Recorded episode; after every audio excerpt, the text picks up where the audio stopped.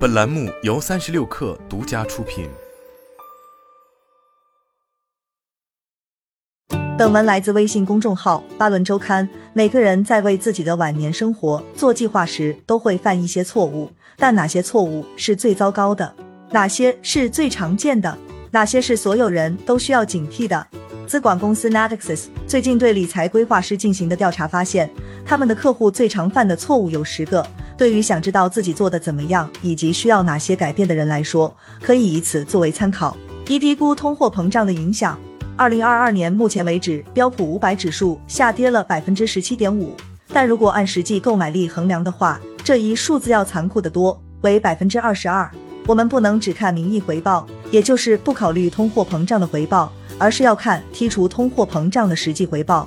假设每年的通货膨胀率平均为百分之三，那么在二十五年的时间里，一美元的购买力将下降百分之五十。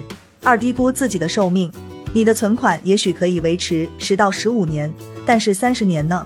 新泽西州卢瑟福的理财规划师莱斯利贝克说，这是他的客户最常犯的错误。马萨诸塞州列克星敦的理财规划师乔治加利亚迪指出。夫妻也倾向于低估两人中的一人能活多久。他说，对于一对六十五岁的夫妇来说，丈夫活到八十三岁，妻子活到八十六岁的可能性大约是百分之五十。然而，他们中至少有一人有百分之五十的机会活到九十岁。夫妻们需要为他们可能活得比想象中长得多的可能性做好计划。三、高估投资收益。Natixis 的投资者洞察中心负责人大卫古德塞尔说。储蓄者普遍遵循“你需要一百万美元才能退休”之类的经验法则，而没有仔细研究他们的实际退休收入。他指出，即使你有一百万美元，根据所谓的百分之四法则，每年也只有四万美元。计划退休不能只关注你希望自己在六十五岁时应该有多少钱，这意味着你要计划好以后每年需要的收入，这是一个更复杂的计算。四、投资过于保守。洛杉矶的理财规划师肯尼斯·沃尔策说。这是他在客户身上看到的最大错误，在投资组合中持有太多现金或存款，而在长期投资上的投资太少。是的，那些持有现金、存单和存款的人今年正沾沾自喜，但这是罕见的一年。从历史来看，股票在二十年时间里带来的平均回报是三个月期美债的六倍，二者的平均总回报分别为略低于百分之六百和略低于百分之一百。五、设定不切实际的回报预期。接受 Natixis 调查的理财规划师称，他们的客户平均期望获得百分之十七点五的回报率。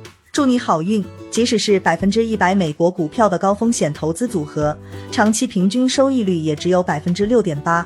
对于四十分之六十股票和债券投资组合来说，这个数字还不到百分之五。六，忘记考虑医疗成本。加州里鹏的理财规划师丹尼尔缪拉说，退休后医疗保健不是一笔小开支。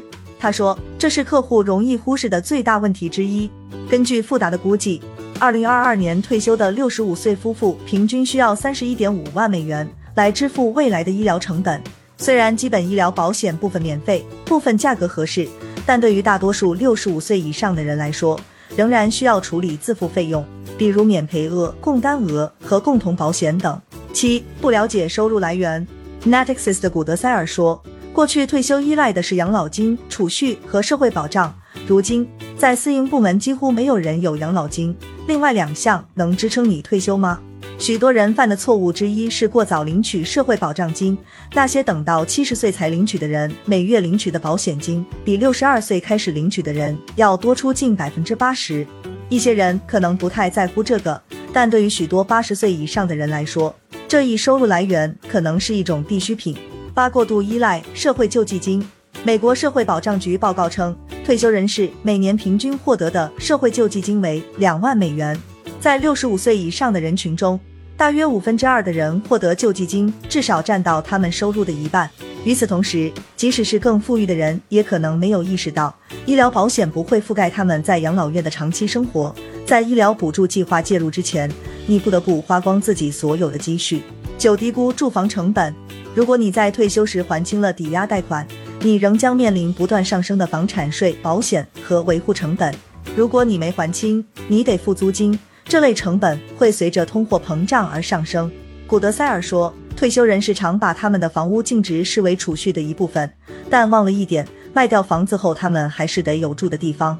一零投资过于激进，今年从股票到加密货币等资产都出现了大幅下跌，市场见底了吗？没人知道，但从很多方面来看，美国股市可能仍很昂贵。按照巴菲特的标准，将美国股市的总市值与美国年度 GDP 进行比较的话，目前股市的价格仍是二零零八年金融危机期间的两倍，是二十世纪七十年代的四倍。对于那些即将退休或刚退休的人来说，在股市上承担过多风险尤其危险，因为他们的长期计划可能会因为连续几年的糟糕市况而被打乱。除了以上这十个最常见的错误，理财规划师还列举了他们的客户有时会犯的其他错误，但以这十个错误做参考，可能已经足够了。